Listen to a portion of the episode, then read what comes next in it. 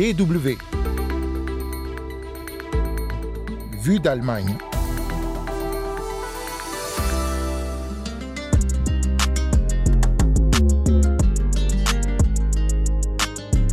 Près d'un demi-million de signatures pour réclamer la fin de la guerre en Ukraine, c'est ce qui a rassemblé en Allemagne une pétition lancée sur Internet à quelques jours du premier anniversaire de l'invasion russe le 24 février. Mais le mouvement pour la paix a du mal à se positionner face à cette initiative que soutiennent des personnalités controversées. Décryptage dans un instant. En deuxième partie de ce magazine, on vous emmène au Brésil où une mode curieuse est en vogue depuis quelques années, le bronzage au scotch. Collé à même la peau, il laisse des marques plus nettes que celles d'un maillot de bain classique mais ce n'est pas sans danger pour la santé. Vous écoutez Vue d'Allemagne, c'est Anne Le Touzé au micro, Willkommen et bienvenue. À la veille du premier anniversaire de la guerre en Ukraine, les partisans de la paix ont peu de raisons d'être optimistes. L'OTAN, réunie à Bruxelles, a promis d'accélérer ses livraisons d'armes et de munitions afin de permettre aux forces ukrainiennes de résister aux Russes. L'Allemagne est en première ligne depuis qu'elle a accepté de livrer des chars léopards après bien des hésitations. C'est dans ce contexte qu'un manifeste pour la paix a été lancé sur Internet la semaine dernière. La pétition initiée par la militante féministe Alice Schwarzer et Zara Wagenknecht, ancienne dirigeante du parti Die Linke, réclame l'arrêt des livraisons d'armes à l'Ukraine et la constitution d'une alliance forte pour un cessez-le-feu et l'ouverture de négociations. Elle met aussi en avant le risque d'escalade nucléaire du conflit, voire d'une troisième guerre mondiale. En cinq jours, la pétition a recueilli près de 500 000 signatures. Elle a aussi essuyé une avalanche de critiques, notamment parce que des personnalités d'extrême droite figurent parmi les signataires. Engagé depuis plus de 50 ans dans le mouvement pour la paix qui rassemble de nombreuses organisations, Ottmar Steinbecker n'a pas voulu ajouter son nom à la pétition, principalement pour cette raison. Le rédacteur de la revue Friedensforum se souvient que ce soutien a déjà apporté préjudice au mouvement pour la paix lors du précédent conflit entre la Russie et l'Ukraine. Nous avons eu un gros problème en 2014 au sein du mouvement pour la paix allemand. Il y a eu des tentatives massives d'influence de la part des Russes, une situation très étrange où l'extrême droite a aussi exercé beaucoup d'influence. Certains membres du mouvement pour la paix se sont laissés aveugler par les chiffres. Une énorme manifestation devait avoir lieu à Berlin. Ils ont pensé qu'ils pourraient en profiter et ramener le débat à un niveau raisonnable. Mais tout est allé de travers. Lors de la grande manifestation, on a laissé diverses figures de l'extrême droite marcher avec les organisations pacifistes. Au printemps, les grandes organisations pour la paix se sont rendues compte de la direction que cela prenait et se sont retirées. Ottmar Steinbecker espère que les organisations pacifistes ne se laisseront pas prendre une nouvelle fois au piège et qu'elles ne défileront pas le 25 février à Berlin aux côtés de représentants d'extrême droite. Certains membres de ces organisations ont toutefois déjà rallié la pétition, signée par des personnes de tous bords, sociaux, religieux et politiques. Un curieux mélange qu'analyse le politologue Michael Zurn, directeur du département Global Governance au Centre scientifique de Berlin sur la recherche sociale.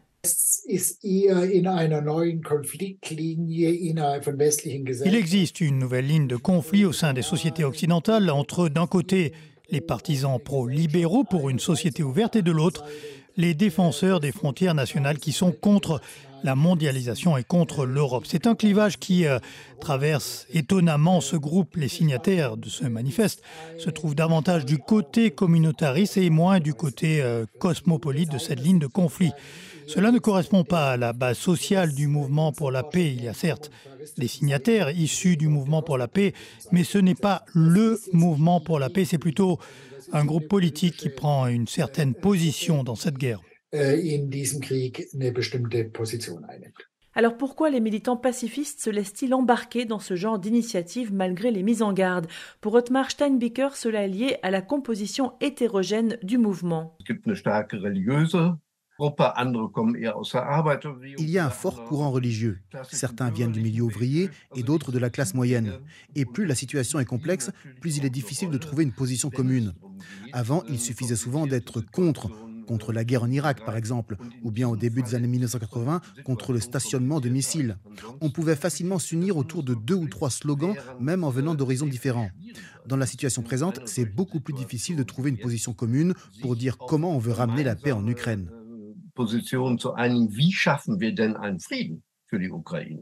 Illustration de la difficulté de trouver une position commune actuellement, certains militants pacifistes approuvent les livraisons d'armes à l'Ukraine, explique encore Ottmar Steinbicker. Il y a une minorité au sein des défenseurs de la paix qui estime que la situation actuelle justifie de livrer des armes. Ce n'est pas mon avis. Pour moi, il est essentiel qu'un mouvement de paix s'engage à mettre fin à la guerre et qu'il plaide dans l'opinion publique à la manière d'un avocat pour des alternatives à une solution militaire. Le militant pacifiste estime qu'il faut ouvrir des négociations pour espérer résoudre le conflit en Ukraine. Un an après le début de la guerre, explique-t-il, aucune des deux parties en conflit n'est en mesure de gagner. Une idée qui laisse Barbara Kuhn sceptique. La chercheuse d'un institut de recherche sur la paix et la sécurité de Hambourg estime qu'un compromis est impossible à ce stade. Cette idée qu'il puisse y avoir des négociations entre l'Ukraine et la Russie, à mon avis, c'est un peu surréaliste en fait. Ça repose sur une analyse qui n'a rien à voir avec les faits sur le terrain. Quand vous voyez les objectifs de guerre de, de la Russie, en tout cas ce qu'on pense être les objectifs de guerre de la Russie, ils sont complètement incompatibles avec euh, les objectifs de l'Ukraine à commencer par euh, l'intégrité territoriale de l'Ukraine. La chercheuse Barbara Kunz déplore une polarisation du débat en Allemagne. Elle regrette notamment qu'on ne puisse pas remettre en question les actions de l'OTAN sans se voir soupçonner de soutenir la Russie. Une bonne partie du débat allemand est juste passée dans un autre camp, sans que j'ai l'impression qu'il y a vraiment une, réflexion profonde. J'imagine qu'effectivement, placer des appels pour la paix est devenu beaucoup plus difficile parce qu'auparavant, enfin, je veux dire, l'Allemagne de manière générale était plutôt pacifiste. Là, je pense que si vous êtes pacifiste, vous vous retrouvez assez facilement avec l'étiquette qu'on vous colle sur le front dans le camp euh, pro-russe ou pro-Poutine. Ottmar Steinbecker confirme la difficulté de mener un débat dépassionné.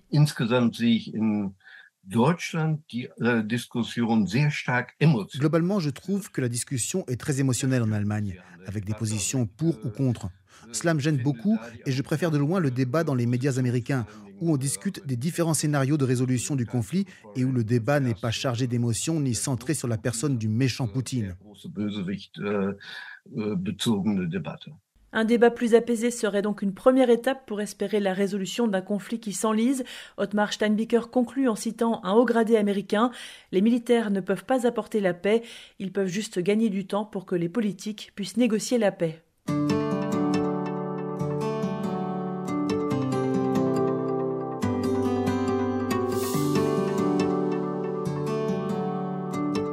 d'Allemagne, deuxième partie, et on part loin de la guerre en Ukraine pour se rendre maintenant au Brésil.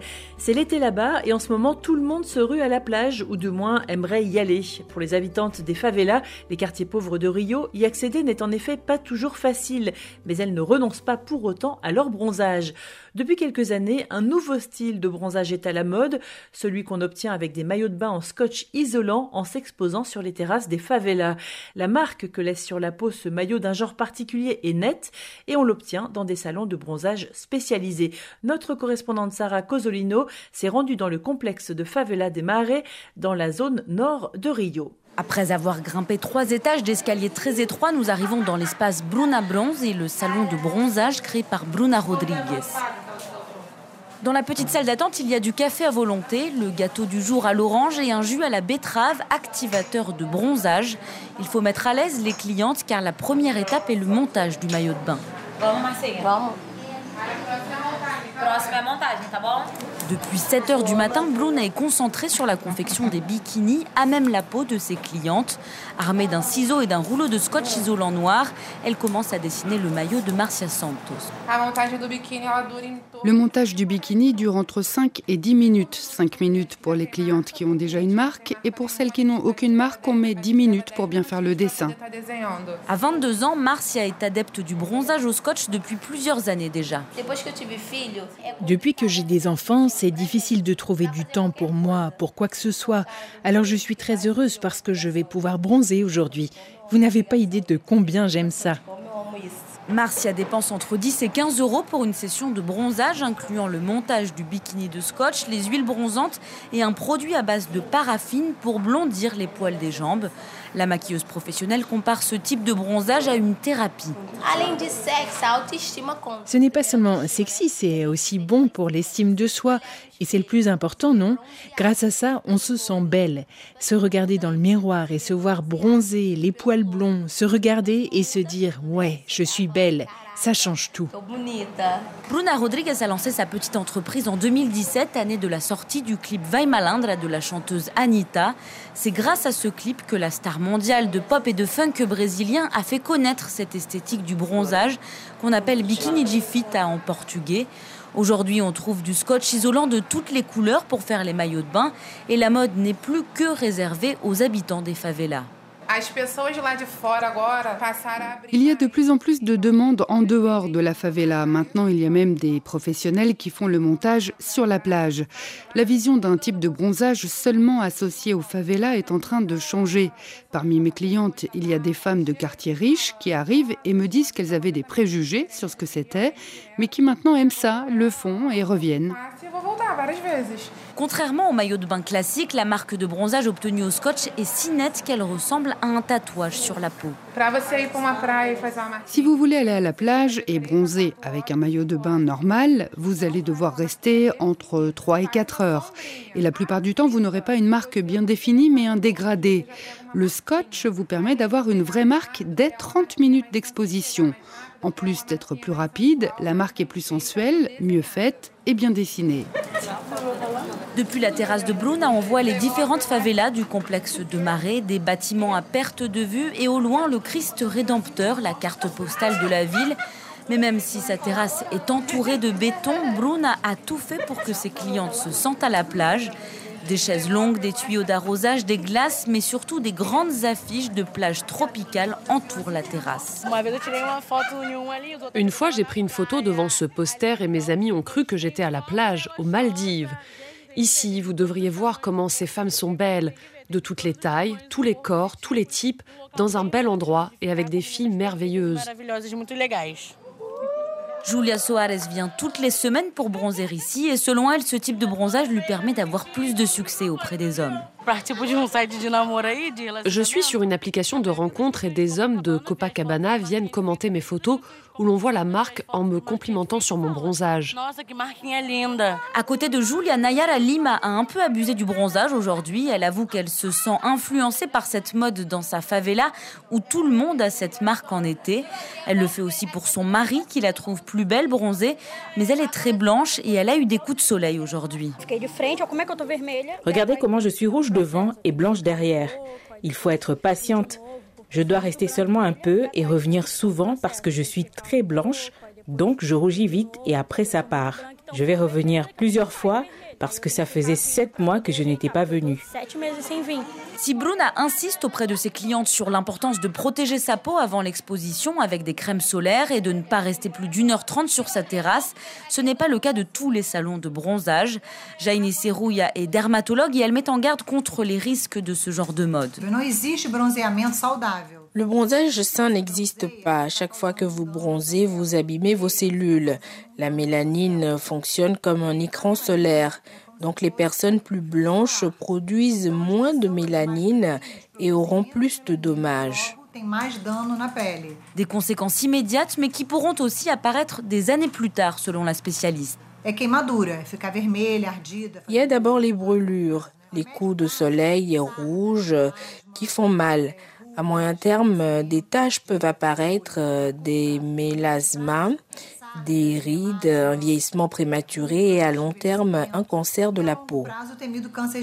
Peu importe le type de maillot de bain, la dermatologue rappelle que le plus important est d'utiliser de la crème solaire et de s'exposer avec modération. Sarah Cozzolino à Rio de Janeiro pour la Deutsche Welle. Et c'est déjà la fin de Vue d'Allemagne. Merci à toutes et à tous d'avoir suivi ce magazine. La semaine prochaine, vous retrouverez Hugo Flotatalon à ce micro. D'ici là, portez-vous bien. Tchuss